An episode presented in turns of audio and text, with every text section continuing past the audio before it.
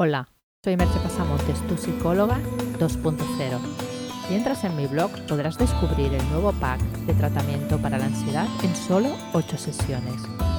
Un modo en que dejes de vivir la vida ansiosamente y te conviertas en una persona que disfruta y que vive las cosas desde la paz y la serenidad. El podcast de hoy lleva por título Compasión y autocompasión hacia la paz interior.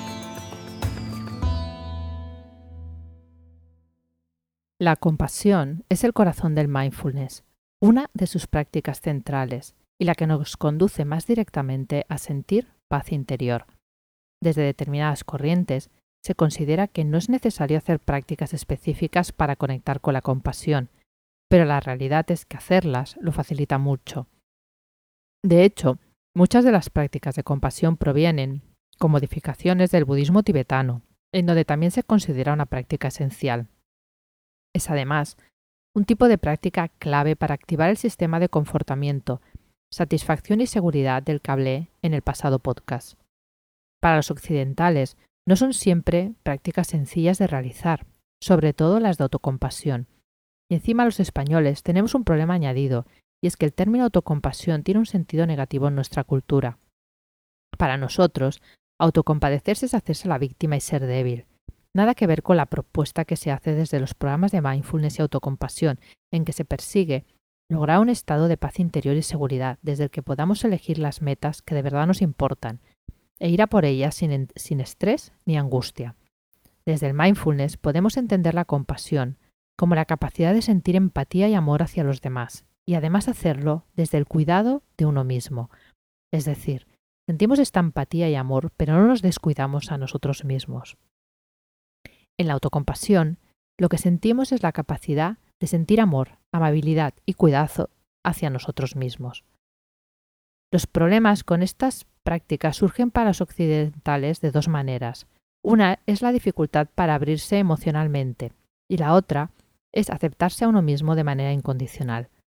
Este tipo de prácticas hemos de pensar que no son conformistas, sino que siguen el precepto de cambiar lo que se puede cambiar, aceptar lo que no se puede cambiar y sabiduría para ver la diferencia. La habilidad central que hay que desarrollar en la autocompasión es la apertura con amor.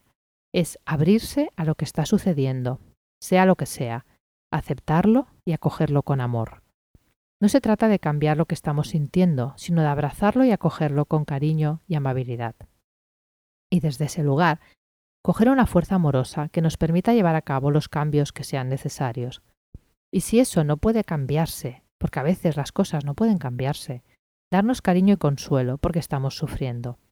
Es ser capaces de estar en la sensibilidad y la vulnerabilidad.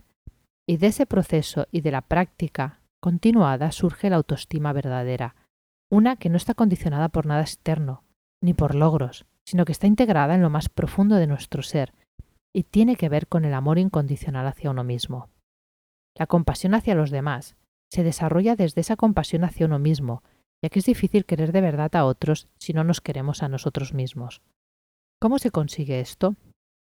Practicando. Hay que realizar las prácticas frecuentemente y durante un tiempo prolongado, para que esas pequeñas semillas de compasión que sembramos en cada una de ellas puedan florecer en nuestro corazón y nos lleven a ese estado de satisfacción y paz interior, de felicidad verdadera que tanto ansiamos. Cada vez que practicas, estás activando el sistema de confortamiento, satisfacción y seguridad, y de algún modo haciéndolo más fuerte. Y este sistema tiene la capacidad de equilibrar a los otros dos, el de amenaza y el de la búsqueda de logro. Y con esos tres sistemas equilibrados empezamos a tener una vida en donde los objetivos se consiguen desde la tranquilidad y la paz interior. Te dejo hoy con una sola pregunta. ¿Cómo vas de autocompasión y compasión?